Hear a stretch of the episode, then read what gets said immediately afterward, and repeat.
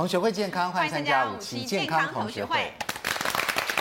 好，欢迎进来，精神看到保健室主任潘万宗博士，潘老师好。大家好。欢迎值班医师肾脏科江守山医师。大家好。欢迎值班营养师谢怡芳老师。大家好。好，同学代表欢迎五年九班侯素清，素卿好。大家好。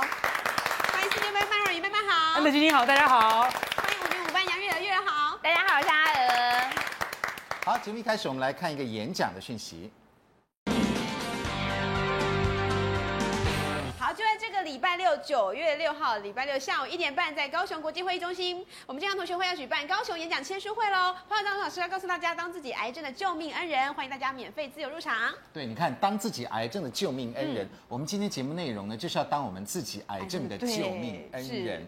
那有的时候大家想说，我们呃很怕得癌症，嗯，那我们要怎么样躲避癌症呢？从生活习惯、饮食习惯、嗯、或者是行为方面来着手。对，那有一些这个事情呢，虽然是小事情，对，但是如果我们不去做的话，哎呦，还真能防癌哦。所以，我们就要介绍给大家最便宜的五大防癌招数。对，五啊，五个防癌的处方啊。来，我们先来看看第一个是什么。来，拜拜不烧香，不烧纸钱。这有跟上时代哦。对，有跟上时代。行天宫呢说不在这个烧香了，也不烧纸钱了，对不对？然后大家就非常怀念那天烧的特别猛。然后为什么会这样子呢？好，大家总觉得好像。哎，祭拜神明的时候，总觉得拿个香，有那个香烟缭绕的那种感觉。好，对，那其实我们的观念要与时俱进。好，为什么这个世界最便宜的防癌处方会跟拜拜不烧香跟不烧纸钱有关呢？换句话说，我们烧香烧纸钱会得容易得癌症吗？哎，真的是这样。国际上有非常非常多的研究。哈，来。我们先来问同学一个问题，哈，我们大家都知道抽烟容易致癌，对不对？好，那烧香跟烧纸钱跟抽烟比较起来，致癌几率比较高吗？哎呦，比抽烟还高哦。烧香烧纸钱的致癌几率比抽烟还要高吗？是哪一个高呢？没有，有，对，不一定。好，三位同学完全不一样的答案。来，对，我们先来听这个专业记者的。因为抽烟这个是非常非常全世界举世皆皆然已经知道它是最严重而且最明确的致癌因子，而且它是包括肺癌什么癌都有相关嘛，只要跟黏膜有关的跟都跟它有关。可是烧香跟烧纸钱这好像是特定国家的风的一个习惯，所以我猜它的研究可能也没那么多，所以它可能也有致癌风险，但是应该不像抽烟那么高，而且是每一种癌都砍花掉了。嗯，我们从小去呃去祭拜祖祭祖。去我外公外婆，我们每年去祭祖清明节。我跟你讲，每次一烧那个纸钱啊，那个味道一上来啊，我跟你讲，那个味道是比烟浓跟呛到不知道几百倍的，是你根本闻都不能闻的。那现在当然我，譬如说我现在清明节去祭祖，我还是一样。我会烧纸钱，是烧一些。那个一烧起来，你马上要跑掉的，不然那个味道冲上来。对，我觉得那个比烟的那种感觉。所以你是凭你鼻子的感觉，对，有人会呛到流眼泪。我有朋友，女孩子哦，没有抽烟，可是她照样得肺腺癌。嗯，那我我觉得很多家庭主妇经常在煮饭呐，都说鼻子鼻子都是。抽油烟机，对，所以我说也对也不对，就是你可能要看你在哪里烧香吧。如果它很空旷，风一吹也就散掉了，还是说你在一个密闭空间拼命烧，那当然是自己找死了。寺庙嘞，所以呢就比较难嘛，因为那么密集。对，莫衷一是，我觉得医科学是有研究的，针对这个问题的确是有研究，然后是东亚国家啊，真的是东亚国家。好，来三位专家在我们揭晓之前来先举下牌，烧香跟烧纸钱比抽烟。这个致癌几率更高吗？圈圈圈，你自己都圈了，答对了，好难得，对，真的会被呛到流眼泪，我也是那种流眼泪的。当然，慢慢也可能是猜的。来，来，我们请江医师来告诉我们，国际上真的有做研究，然后比较出来，真的这个致癌几率比抽烟还要高。很有趣哈，就是回答素清的话，这种东西只能在东南亚做，这是用对。六万多个新加坡的华人做的十二年的追踪，十二年。这些人刚开始都没有癌症的现象，然后呢，嗯、这些人有烧香的习惯，跟不烧香的人分两组。对，结果你会发现说，哦，原来追踪一下，结果发现很多人在烧香十二年之后得到了三百二十五个人得到相关呼吸道癌症，鼻癌、口腔癌、喉癌、喉癌，而且八百二十一个人得到更深度的肺癌。肺癌，嗯嗯。那如果加上抽烟呢？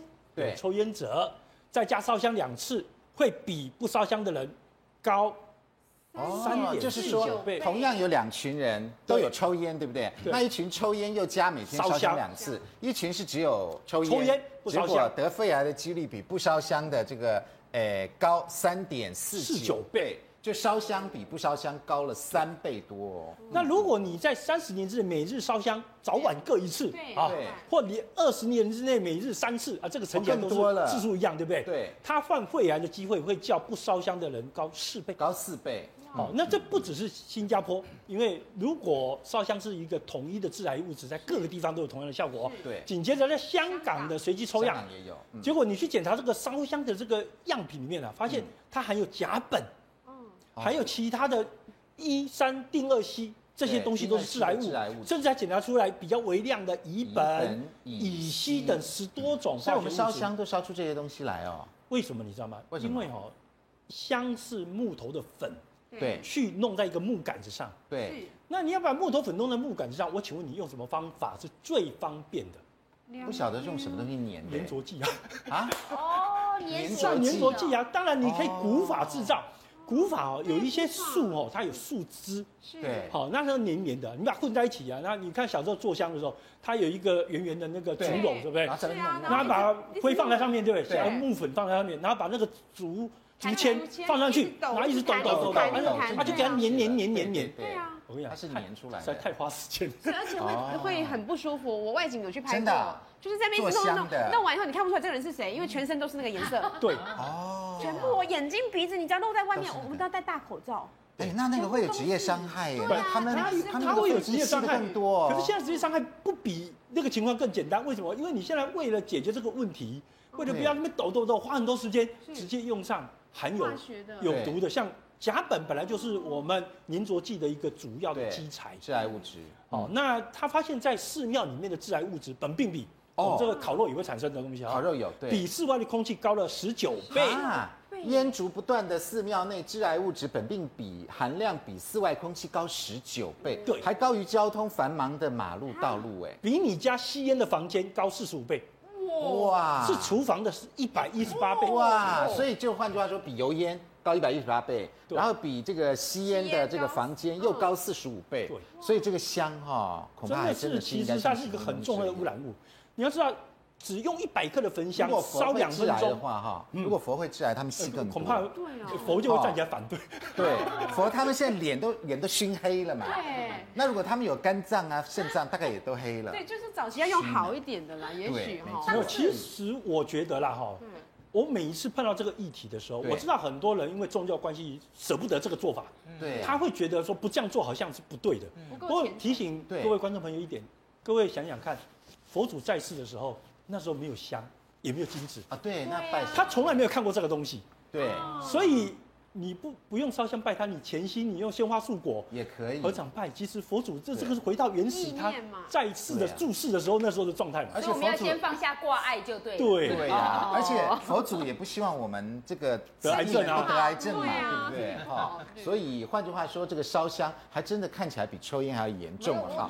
这个是新加坡的。这个是香港的哈，等下素清再来回应一下哈。来，我们来看看台湾的研究哦，这边有工研院还有消基会来看一下。其实哦，工研院也对国人的健康其实也非常的重重视哈。啊，那很简单一个调查的方式，我们的初一十五拜拜人特别多，对不对？对。结果他去检测这个寺庙里面的悬浮微粒的浓浓度，发现初一跟十五 PM 二点五呢，比一般环境会高到五到十六倍。哦。我们大概北部台湾的北部哈。嗯，大概 PM 二点五的悬浮微粒的量大概是在二十微克每立方公尺这个范围。嗯，那在寺庙里面，你会高到这个是二十五的五到十六倍。对，嗯，会到。然后重点还有一个，你看空气当中的污染物质还沉淀在这个贡品上面呢，并不适合再食用，对不对？换句话说，有时候我们祭拜的贡品那个香灰。扑一扑啊，那我就拿回家了。No. 那其实很多 PM 二点五很微小的，其实还附在那上面呢。没错，其实我我还不怕 PM 二点五的附在贡品上，因为 PM 二点五它是一种悬浮微粒，它到肺部会造成很大伤害哦。对。可是它吃进去到底能不能造成伤害，其实我不能确定。不过我可能确定一点是说，因为我们太多的箱上面啊有五颜六色的图样。哦、对，有五颜六色的图样。来，我们来看一下。哇，这彩色的香哦，你想很漂亮，还会反光，有没有？还有瘦瘦瘦瘦瘦哦。对，我看点这个香恐怕都折寿了啦。对啊，这个卖卖的特别贵。对。可是你要想象一个问题，所有的色料里面，最常见的红色色料就是铅，对黄色就是铬。黄色其实不用铬，也是用铬去做定色剂，所以这里面可能有铅跟铬。对，我们在烧它，对，再吸进去。啊，这个东西就真的不能吃了，这个就真的是灰尘掉下来也不能吃了。对，那贡品的话呢，最近在苗栗，大家还在那抢贡品，对呀，对呀，抢的非常的高兴，一大袋都带回家。对，那其实搞不好带回不少这个。哎，悬浮微粒回家了。那悬浮微粒一般的观众朋友对悬浮微粒比较没有概念，他认为悬浮微粒大概就是引起呼吸道的疾病。对呀，错了，不是。悬浮微粒绝对不止引起呼吸道的疾病。嗯，悬浮微粒被报告引起的非常广泛生理的影响，它会增加心脏病的发生率跟死亡率。哦，心脏疾病，它会造成血管的硬化程度增加。嗯，在老鼠的实验里面，给那个呃不是猴子，猴子给。猴子喷这个悬浮微粒二点五的，发现它连主动脉都会粥状硬化啊！所以动脉动脉粥状硬化绝对不是大家想象中说，我只要脂肪没问题，我脂肪控制很好，我动脉就不会硬化。错了，事实上你有很多毒物，从肺吸进去的会让你的主动脉都周状硬化。所以空气我们有时候没办法控制，但是不要烧香是可以控制的了。结果你看看这样子的一个常常使用这种有图样的这个香的结果，对，发现。家中如果有神坛或长时间烧香的小朋友的血铅浓度会高哎，哇，那你知道铅是一个广泛性的毒物，它是一个致癌的毒物，它会神经毒造成暴力倾向，然后它会造成尿毒症，因为它是。一个肾毒物，对，然后会引起高血压跟什么高尿酸血症，就是痛风，对，所以它是一个全身性的一个伤害。所以，我们现代人呢，想说，哎呀，我为什么会得癌症，或者我的亲朋好友为什么得癌症？其实这些点点滴滴哈，都可能是。生活的细节里面哦。好，来，消基会也有针对我们拜拜的用香有检测哦哈，十三件拜拜用香，结果全部都含有有毒物质甲苯啊，全部对中枢神经有害。是一个早就知道的一个致癌物嘛，嗯，那它是可以渗透脂肪，所以它会进入中枢神经。嗯，来，十三件金纸。哈，除了拜拜还要烧金纸嘛？哈，全部含有对人体有害的苯，苯是血癌的致癌物，血癌啊，它是一级的致癌物。嗯，哦，所以它是很确定的一个致癌物。那有，它有这样算的哈，你燃烧一公吨的纸钱，就等于一百二十三公斤的这个悬浮的污染物。嗯，那本身呢会造成这些所谓的苯并芘啦、苯啊、甲苯啊等等的污染。所以其实这个东西的伤害是不容大家忽视的。嗯。所以，我们应该效法那行天宫，还真的就是，我觉得这个真的香就尽量能不用就不用了啊，金纸能不烧就不要烧了，免得我们这个都吸进去了。对，免得我们呃太快见到祖先也不太好，应该在人世间多贡献一点心力嘛，哈，对不对？来，素清有要补充？没有，因为其实基于我是一个很机车的学生，刚才这四个研究没有一个人跟证明，呃，烧香比烟。致癌率高，嗯，因为它其实是并没有 head to head，就是说它并没有两个真正来比，它只是告诉我们说，嗯，烧香真的致癌性很高，对，可是它是不是真的比抽烟更高？因为我很怕大家看以后觉得抽烟还好嘛，反正你都烧香了，我抽烟应该 OK 的吧？其实没有，因为老实说，烟里面一手烟、二手烟，它里面的致癌物是百百种、千种以上，我们现在才这些，所以我觉得第一个，我不觉得抽烟因此而没有比烧香严重。第二个事情是，我觉得如果把它跟抽抽烟比啊，我觉得有一件。事我们要担心哦。怎么样？就大家当然烧烧香都觉得，哎，反正就是烧的那个人跟家里，对不对？如果把它跟烟比较，还有一种，因为烟之前就发现连三手烟都有危害。哦，三手。所以比如说我可能是我很虔诚的去行天宫拜拜，那行天宫是很多那个人很多烟的地方，我拜拜完后回家，对，这个就很类似三手烟。如果大家不相信香的确有致癌物质的话，没关系，我们现场做实验，好，马上来烧一下。因为呃要科学嘛，所以我们来看看这个呃烧香的这个随意买的，对不对？对呀，所以我们点香不都是这样子吗？哈，然后呢，这个江医师有带三个仪器来，也带三个仪器来测一下。哈，在这个做烧香之前，我们先做这个现场室内背景值的了解。好，先看现场。那我们可以看到这个室内变质，这个是挥发性有机物呃有机溶剂的所有的测量哈，PVOC 的测量值。那目前在这个室内是三百三十六 ppb，三三六合格的标准。对，看三四零，在五六零以下是合格的。五六零，目前环保署的要求。五六零以下，目前这是有机物质，是不是？哎，总挥发性有机物，挥发性有机物，那会致癌吗？包括苯、甲苯、二甲苯、苯乙烯这些，轰隆咚，就算它就在这里了。对，好，然后听说这个机器呢五十万呢？对，就刚好一部小车子的价格。嘿哎呦，哇，五十万，五十万哦，好。这个呢？那这个啊，对，应该先讲这个。好，这个是算一个特有的一级致癌物，叫甲醛。哦，这是甲醛，这是甲醛的测量。其实甲醛也会出现在这里面。对。不过因为甲甲醛是一级致癌物。哦，它是人类的确定的致癌物，所以它会另外独立出来测出来。那它目前的要求标准是零点零八 ppm，那目前在这个现场测不到。来，我们来看一下零点零零。好，哎，我们会不会一烧它数值跑出来？等一下你就看得到了。好，我们现在把香点起来，三根，我们烧烧看。一般三根不过分吧？哈，至少香嘛，至少三炷香。对啊，三炷香，这是基本。好，好，那有没有哪一个有数值出来呢？这已经到四百一十一的，四百一十一是什么意思？就是四百零五 ppb 的那个空气里面的总挥发性有机物的总量。这个已经测出来了，对不对？对，四百一十一。是本来是多少？背景值三百多，三百多，现在已经到四百多了。四百多。就那卫生署是规定，环保署是规定五百六以下，五六零，五六零，所以三根就四百多。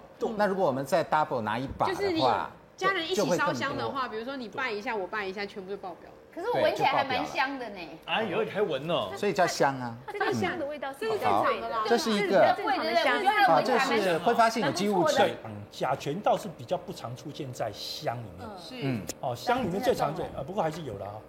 你看，本来是零，现在变零点四，零点哎，真的耶，还是有零点四。哎，对，零点零四。我们记得刚刚江医师坐在那边就是零，测不到。现在变零点零五，零点零六。还蛮敏感的，零点零六。甲醛。对。哇，这个箱里面有甲醛呢。有甲醛。七了。对，已经到七了，所以我们都吸进去了，甲醛吸进去，致癌物质。为什么它会跑到一千多啊？这好可怕哦。已经一千多了。现在就表示这个环境已经有六六百六百多。哦，吓一跳。它是即时的状态了。哦。即时状态。可能因为刚刚风我这边。五百多也很可怕。可能刚刚风往我这边吹了，所以所以它已经五百多了。我这是上风处。那如果是下风处，我刚刚拍这里，我刚刚拍这里一千多啊。你上面的白的要对到那个烟。对啦，如果你这样，它就就麻烦。它就跑好快了。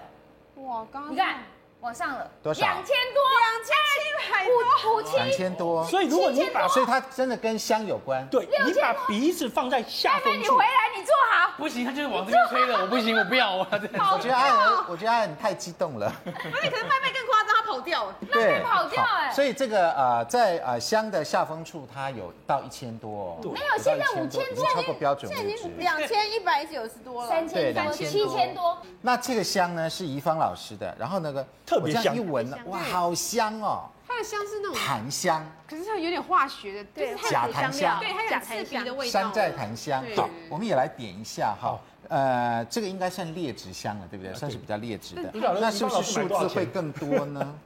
好，我们来点一下哈，来比较一下。所以换句话说呢，跟我们买的香也是有关系的。对，所以我们不要想说，哎呀，毒物在哪里？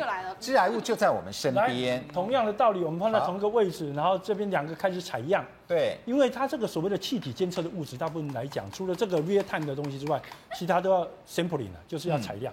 嗯，好，来，有数字出来吗？哎，我们先看。先看这一台，七百多，七百五十，七百三十八。不过你恐怕是没有在下风处。下风处吗？这个七百多是不是？目前呢，一零四一，一零四一六四。哦，一下就到一千多了。来，甲醛的数值有多少呢？刚刚有到零点七。好，一有了，一二二三三。啊，这个哦，升的蛮快的哦。是是。一千零五十五。哎，蛮快耶。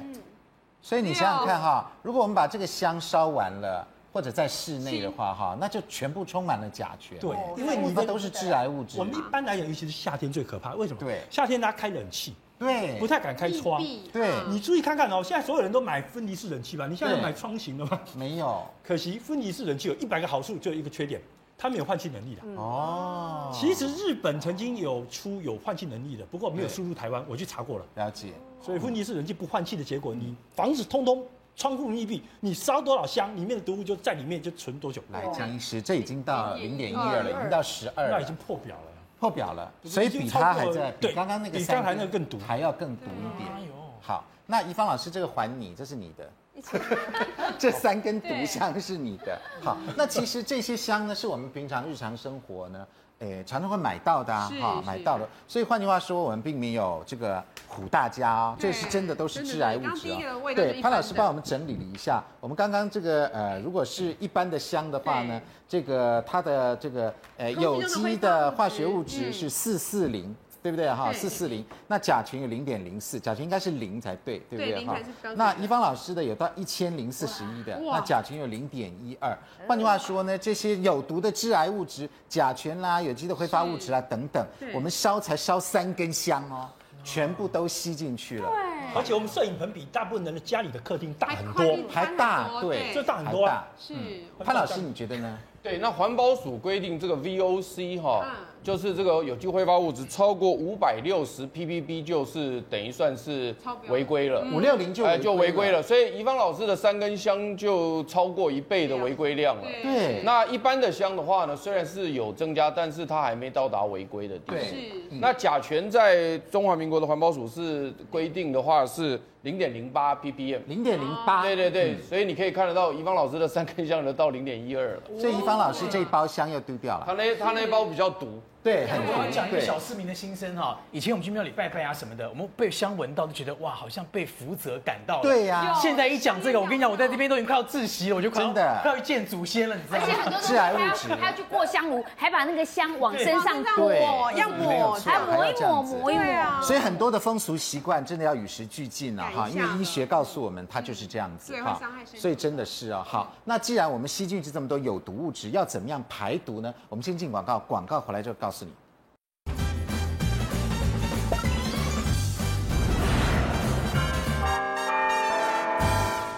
欢迎回到五期健康同学会。真的没想到，我们平常这些香啊，你看哈，对，我们有时烧的更多一大把，然后大家分一分。是。那那个呃，行天宫的那个神坛旁边，大家真的都还在那边烧香拜拜哦。哇。所以这个致癌物质真的是很多很多。那宜芳老师来告诉我们，那如果我们吸了这么多致癌物质，恐怕还是需要排毒一下。对，其实致癌物质很多，大部分是铅，然后一些重金属。我这边教呃。这篇文章的来源是来自一个加拿大，他们在做一些环保的人哈，他所做一个一个回顾文献，他告诉我们到底呃日常当中我们吃哪些东西可以排一些重金属的毒哈。第一个就是所谓的膳食纤维哈，那膳食纤维呢，呃最主要的来源当然我们知道蔬菜水果里面还很多，嗯，它为什么能够排重金属的毒呢？因为膳食纤维能够跟这些重金属结合，它直接跟肠道里面让重金属比较不能被吸收哈，而且。当我们因为事实上我们肠道是有个叫肠肝循环，如果说重金属在吸收，也会再吸收回身体，但是纤维素会帮助我们排便，所以每天排便的话，也可以减少这些重金属在吸收。那如果我们从小烧香拜拜，现在还来得及吗？呃，其实他们国外当然当然有做这些实验呐，他们认为是说至少可以减减少脑部跟血液中汞的浓度，减少，嗯，对。但是另外一个有呃实验也很有趣，他们有些人用亚麻籽。他们亚麻籽虽然它有纤维质，但是呢，它却会让我们的镉的吸收增加，不见得有帮助，所以要稍微讲一下哈。嗯。那第二个就是海藻多糖哈，他们有研究发觉海藻多糖哈，它本身呢也是可以减少铅跟汞的毒素。对，它最主要是那些彩色的香都有铅。对对对。那海藻多糖在什么地方含量最多？其实海带。好，还有一个叫洋西菜，就日本那日本他们很喜欢吃海带，就这个道理，因为它还是一样可以帮助我们在肠道里面排毒。那再就是一些含硫化合物，他们发觉是说这些有毒的重金属呢，喜欢跟含硫的生态键结合，所以我们为什么要多吃十字花科的食物？吃大蒜，就是可以减少这些铬对肾脏的伤害，还有降低我们身体铅的伤害。伤害。那再就是一个新香料哈，他们发觉香菜，香菜呢能够。加强我们身体对汞的排出，其实是有帮助的。这是膳食纤维、海藻多糖含硫食物，还有新香料。另外还有哦，嗯，是。那有些研究是告我们告诉我们叫做阿尔法硫辛酸。那我是建议大家不要吃一些健康食品，还是吃天然食物。譬如说像一些深色的蔬菜、菠菜、青花菜、番茄，还有糙米，对，它里面呢含量比较多的硫辛酸。它发觉硫辛酸其实能够帮助一些维生素 C 跟 E，还还有谷胱甘肽。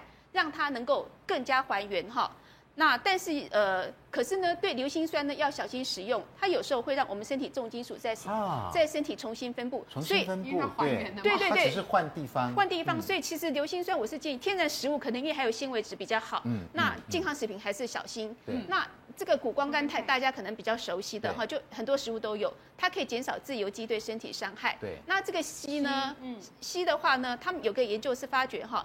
呃，如果啤酒酵母哈跟里面有含硒的话呢，可以增加我们对汞的排出哈。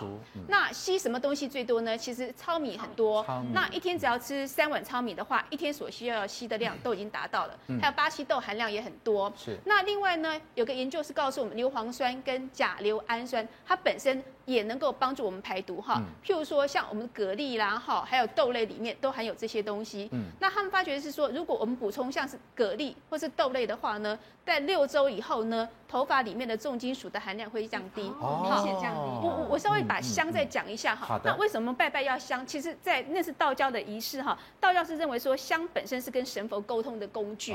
可是工具。呃，当时香的设定的话，是用一些所谓的沉香。对。那沉香在中药的当中是可以安神，是。所以以前香是有安神的作用。对对。大家可以闻一下哈，这是真正沉香的味道，是这个。只是说现在沉香越来越少了啦，所以才会有这些其他的物质。是这个味道。对对，它是安神的味道。所以所以为什么以前哈要用对要用沉香，就希望说啊，大家在庙里面能够安神，那现在这些都不是了。现在不是，因为现在最主要是很多香并不是在台湾制作的，已经老师傅不做了，所以很多是进口香。如果大家有去。去中国大陆拜拜就知道，它其实它香的味道其实是，呃，很诡异的。就像我今天带来的香，其实诡异的，对。那我觉得对我们环境的污染其实是比较大的。对，没错。所以真正家里要拜拜要用香的话，我是觉得大家还是慎重，能够用沉香会比较好一点。毕竟，可是沉香因为很贵哈，那现在炒得很高，那好的沉香也不见得很多。那大家我觉得说，其实呃，神佛其实你有没有烧香，我觉得他们都知道。对啦，那个香是个仪式而已，大家都知道。嗯，好，所以这个是香，没想到这个香烧出来是致癌物。江医师要补充，我要特别跟观众朋友讲一下，请大家不要误用刚才宜芳老师的结论，他特别有声明，他讲的是帮助排泄重金属。对，可是我们刚才总共讲了很多毒物，对，包含悬浮微粒，那也不是重金属，对，包含挥发性有机物，也不是重金属，不是啊，对。所以观众朋友千万不要说，我们节目提供你一个。排毒的方式，你就认为好，那没关系，我就尽量去烧，继续烧，然后继续排毒去吃。排这个是不能这样子想的。对，没错。好，好，排的毒不一样。对，好，它是排重金属、汞啊、铅啊比较多，但是刚刚都是悬浮微粒啊、甲醛啊等等挥发性物质都不太一样。好，来五大世界最便宜的防癌处方，第二个是深海的鱼松少碰。哎呦，这个是大新闻喽。对，我们来看看《同学会日报》。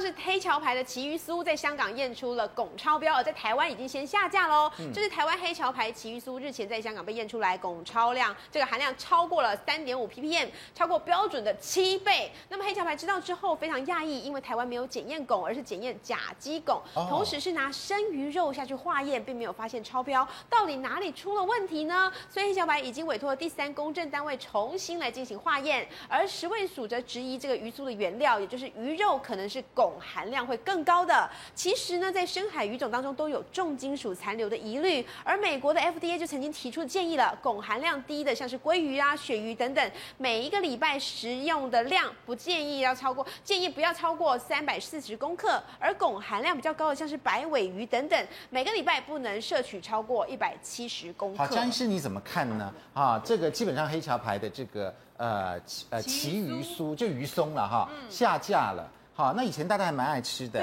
一个是呃大品牌，呃那个香肠，香肠对？鱼肉松，然后鱼松非常出名，对哈，鱼松还偏偏是小朋友吃的还最多。对，可是那一个是汞，一个是甲基汞，究竟两个有什么样的差别？好，我跟各位报告哦，其实 我从来没有检查过旗鱼，不管是黑皮旗鱼、剑旗鱼哈，嗯嗯，肉里面的汞含量是可吃的了。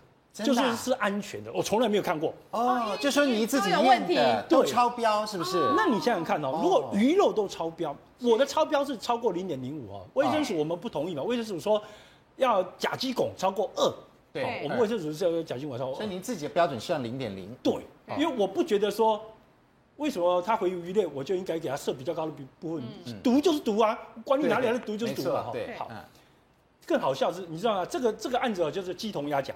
嗯，香港是检查你的其余酥，对。那呢，这个厂商说他检查什么？他检查生鱼肉。生鱼肉，哎，对呀。那我问你一个问题哦，生鱼肉比较高还是其余酥？呃，酥比较高。酥比较应该是一定是酥嘛？对，因为对，因为你这个炒的过程中，你把水分大量的蒸发掉，蒸发掉了，所以剩下的都是永远不能去除的，像重金属。对，很有趣哦。我演讲时还有人问我说：“哎，那你那个含有重金属鱼，那我们能不能用什么方式烹调把它去掉？”对，我就跟他讲说，基本上啊，要去掉重金属啊，瓦斯炉是不行的啦。哦，电磁炉也不行了，要用到原子反应炉了。哦，原子反应炉啊，本来它是金，它是金属元素啊。对对，你要变动一个元素，要让它从汞变成其他东西，就是要相信这厂商没有原子反应炉啦，没有。好，所以换句话说，这个本来有的话，这里会浓度更高，会更高，所以就会检查出来超标。对，所以它检查它正常的时候，它不正常合理。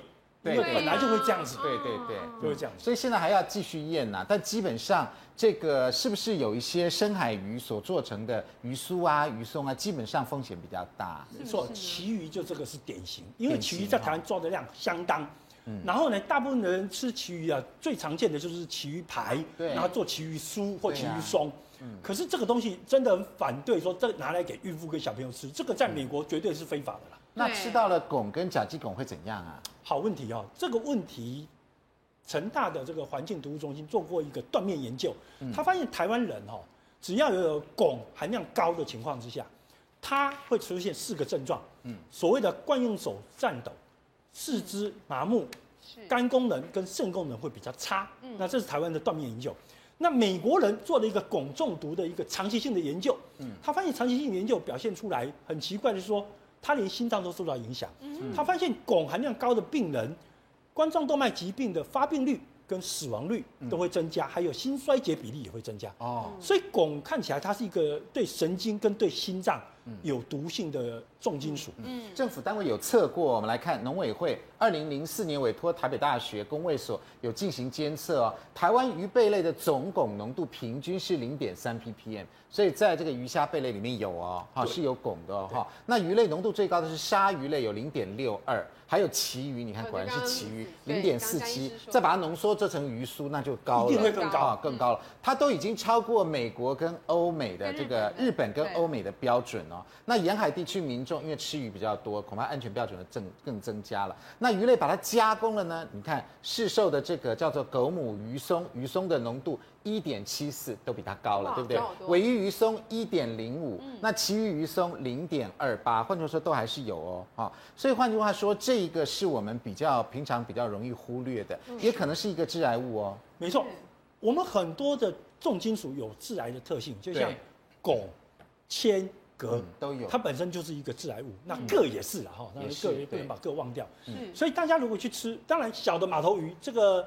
台湾那种小马头鱼，我常吃的，这个没有汞的问题。做一夜干都是。那呃，FDA 指的马头鱼是那么大一只，大的，对，它是大西洋马头鱼啊。大西洋马头鱼跟我们的台湾抓到马头鱼差太多哦。对。不过基本上旗鱼、旗鱼是鲨鱼的，这也是有。那青鱼呢？没有，这个青鱼也是一个误解，因为它直接引用外文的资料哦。嗯。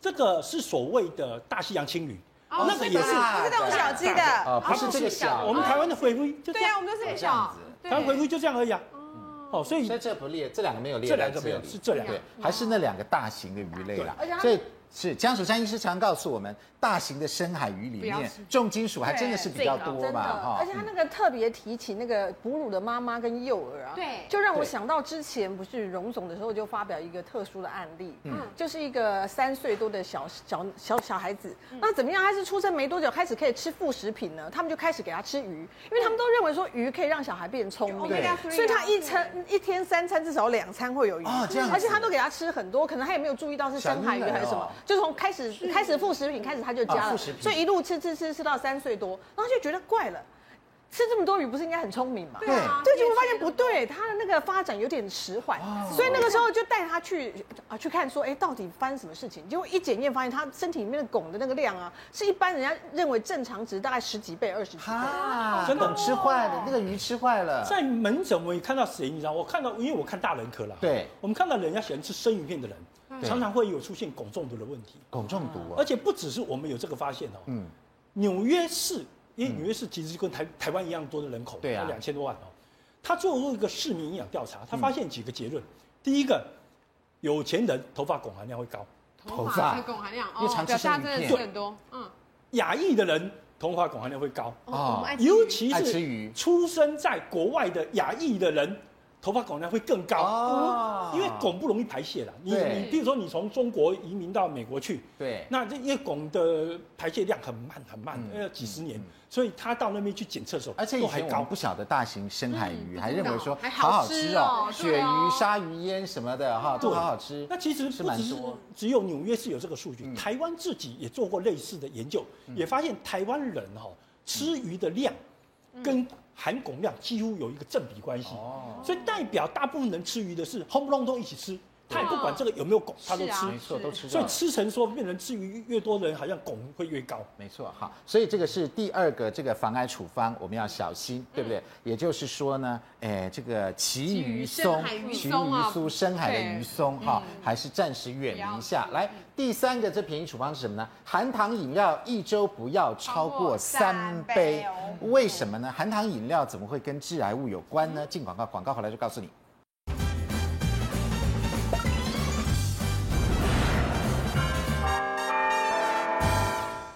欢迎回到五期健康同学会。来，我们这个第三个防癌处方呢是什么呢？哎，含糖饮料一周不要超过三杯。当然，以潘老师的意见，应该是都不要喝啦。第一篇是由加拿大魁北克拉瓦尔大学做的这个实验，他找来更年期前后，一个是更年期前，一部分是更年期后各半，总共加在一起是一千五百五十五名的女性了哈。嗯。那每周如果喝超过三瓶三百五十五毫升的甜饮料的女性呢，她的乳房密度比较高啊。为什么？比比较胖嘛。嗯。哦。比较胖，比较胖嘛。对。然后呢，不喝的呢，乳房密度就比较低。哦。那我们大家都知道呢，我们一般的乳癌都是在乳腺里面的。对。那所以因此呢，你如果密度高的话，就乳腺的密度多嘛。嗯。密度多，当然机会就多。当然机会就多。乳癌风险高。对，乳癌的风险比较高。对。所以因此呢，他就认为说呢。如果你喝超过三瓶的话呢，你的你的乳癌的风险是会增加的。好，那这是第一篇研究。嗯，那第二篇研究是美国明尼苏达大学啊皮瑞教授做的。那他做了多少呢？六万零五百二十四名新加坡人为研究对象，而且追踪了十四十四年哈。那么他每周喝两瓶以上啊，甚至。可以说是平均是五瓶啊，那么这样的几率呢，它得到胰脏癌的几率高出百分之八十七。那大家都知道，我们的血糖如果上升的时候呢，需要胰岛素来来帮忙嘛，对，那来降低血糖，所以因此胰脏的负担当然会增加了哈。所以从这两篇文章看了完以后，你就说啊，好了。我刚你冷杯了喝，两瓶 啊，我喝两瓶啊，所以这种解读文章的人就不对了，那就不对了。所以我的意思就是，他们在研究的时候，为了要研究的时候呢，他必须把那个呃差距拉大，对，才有办法做出统计，对。但是真正重要的是，我要强调的是呢，大家是最好不要喝含糖饮料，对啦，全部都停掉，因为含糖饮料我们在呃健康同学也讲过很多，它不是只有糖的问题。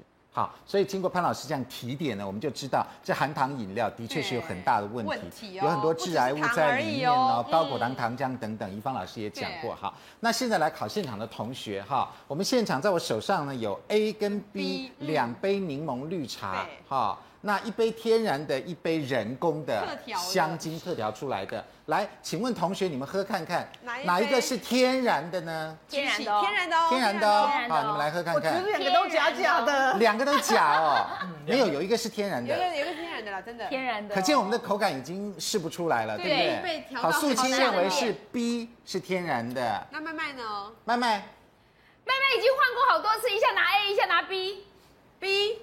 好 B，我也觉得是 B，为什么呢？我觉得它的味道感觉比较涩，涩啊。A 这个感觉比较酸的味道比较浓，比较顺口好喝。太好喝的东西必定有诈。哦，而且里面有。猜在舌舌尖上有一点有一点香精的味道，哎，有香精味，我感觉尝出来了，我感觉哦。我跟你讲，你知道你们这制作单位的小朋友有多卑鄙吗？怎么样？刚才在 A 上面呢飘了一片类似柠檬的那个颗粒的薄片，对，所以我一开始心中就在想，那当然是 A 嘛，因为之后它果对有天然，然后我一喝又越觉得它越像真的，然后我就觉得怪怪的，再喝 B。感觉 B 比较像真的，可是我今天在侦查，哎，明明上面有飘果 谁在陷害？我们在我们在制作样本的时候呢，我发现一个有漂，一个没漂，因此我下令说，来把那个有漂的全部都平均分配在两杯，让你们看不出来。都要飘，两个都要飘。用肉眼看就不行啦，对不对？好，来，晶晶，你喝一下，你觉得是哪一个？我刚刚觉得是 B 耶。你也觉得 B 是天然的，是不是？我刚刚我刚刚那边喝是应该是 B 啦。哎，喝多了吃不出来。所以你跟三位同学都一样吗？对，我觉得是。你要跟我们平分五百万。好，来告诉同学，你们都答对了。味觉还没死，还不错，还不错，还不错，还不错。我们恭喜潘老师。所以我们那个，所以我们的飘果粒的啦 就没用了。刚刚准备这五万块，再刚我们准备了一个这个。假纸钞五万块，说要送给来宾当那个盘缠，盘缠。对，那我觉得我自己收下来好了，还不错啦。开运钱我可以开运，好，可以开运。看看就好，不要烧嘿。好，所以换句话说，为什么要做一个简单实验呢？是因为很多手摇的茶饮，其实很多口味。天然口味是调不出来的哦，那却却那么好喝又香，对不对？像我们最近，我们今天哈，我们今天在这个外面的摇摇杯买回来很多的柠檬绿茶，发现一个比一个香，嗯，但是总觉得好像已经距离柠檬的那个口味，其实柠檬有一点苦，你知道吗？距离那个苦味已经有一点远了。来，江医师来告诉我们，为什么很多的口味，天然口味它是调不出来的？对，各位看什么致癌物吗？可以给各位看看最常见的柠檬绿，对，它里面天然的部分哦，柠檬有多少很存疑哈，茶叶有多少也存疑，水是一定很多，水。可是呢，我跟你讲，茶精、香精，色素色素很多。一堆，对。为什么要这样做？当然第一个便宜，对，茶精可以泡大量的茶出来，对。第二个香精才能调出复合的味道。哦，复合味很香，闻三里的都要靠这个东西。嗯，对。台湾目前合法的香精大概超过九十种，九十种。我跟你讲，中间我看一下哦，没有几，大概不超过十种有做过人体试验。哦，没有人体实验，没有人体试验，都是秘方配方配，都是秘方配方，而且都是公司当初找老师做了个老鼠的研究，然后就可以对上场卖。我个人对这一点非常的不服气。对，我觉得食品业哦，没有医疗界的谨慎。嗯，你要晓得给人吃的东西，跟给老鼠吃的东西本来就不是一件事情。对，何况你把这个东西视为秘方，你自己拿来做研究，自己做研究当然不会有问题呀。对呀，对不对？大家记得这个历史上那么多故事，推出产品的公司做研究都没问题，一上市。就有问题。对呀，而且现在很多茶饮店哈，你在那现场是看不到水果的哦，也没有柠檬摆在那边哦。但他们的柠檬是怎么出来的？都已经一桶一桶现成，好好的摆在那里了。那些化学柠檬汁已经摆在那里，然后朋友要教，像最近百香果很便宜，这样子买一大袋才五十块，所以我就切开来，把那个百香果放在那个杯子里面，然后让小朋友喝喝看这个味道。你有闻到百香果香气吗？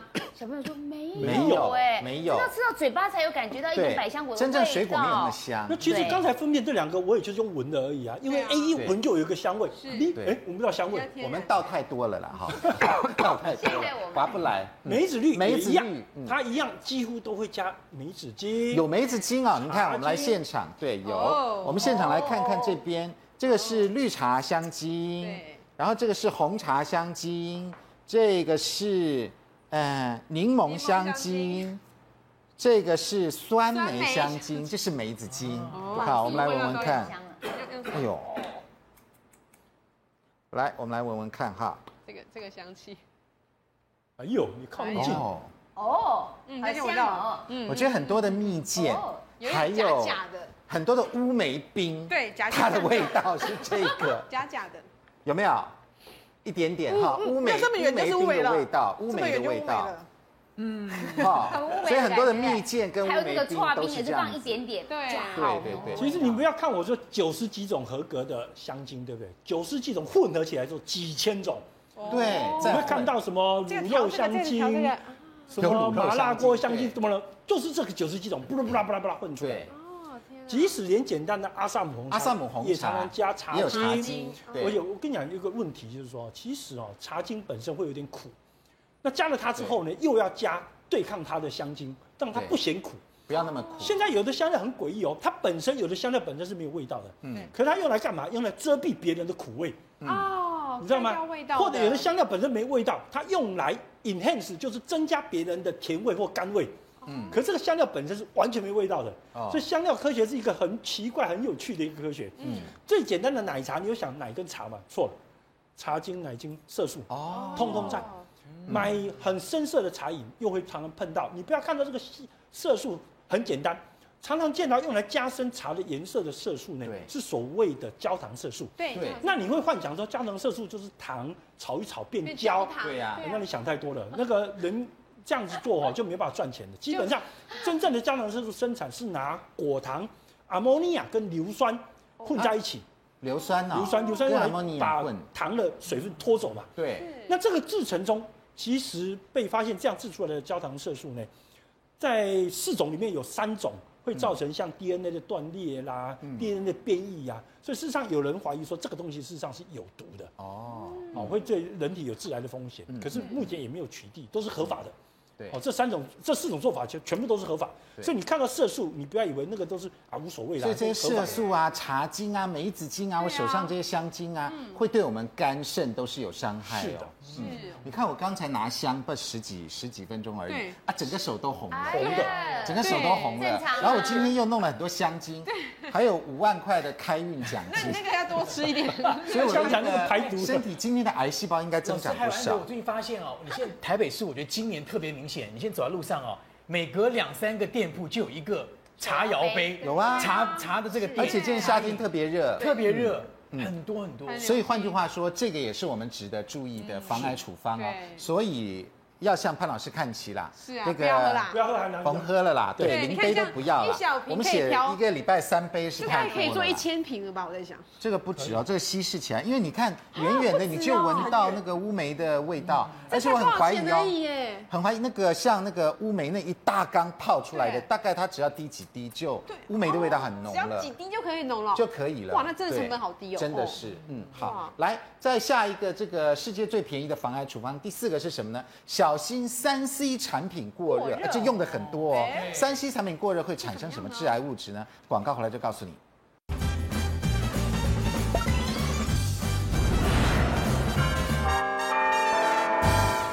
欢迎回到五期健康同学会。现在已经进入三 C 的时代了啊，不只是烧香拜拜，三 C 用品用的很多哦。结果三 C 用品也可能是一个致癌危机哦。潘老师来告诉我们为什么。它是这样，就是说呢，因为我们这些所谓的这些三期用品呢，啊，它运转的时候会产生热能，对，那热能以后呢，我们要防止它烧起来，对，所以我们要给一个化学物质叫阻燃剂，哦，就防止它燃烧起来，嗯嗯，但这阻燃剂现在目目前来讲。很常用这种多溴二苯醚。二苯醚，虽然说世界各国现在发现这多溴二苯醚既是一个环境荷尔蒙，也是个致癌物，所以有些国家已经开始限制你使用多溴二苯醚。嗯，但是依然在很多的三 C 产品里面还是存在。还是用它。所以在家里面我们要记得，就是说呢，尤其你晚上睡觉的时候，对，门窗都关闭的时候，对啊，你那些插头全部要拔掉。而且它会变成粉尘。对，你如果不拔掉的话，它就一直挥发起来，就一直吸进来。然后还有就是你吃东西的时候边吃边打电脑。嗯。你比如说你手上嗯嗯吃吃，然后再打嗯嗯再吃吃再打嗯嗯，就进来很多，进来很多。所以要让小朋友就是说呢，不可以边玩电脑边吃东西，这个的话就会吸进很多。但大部分我们身体里面呢。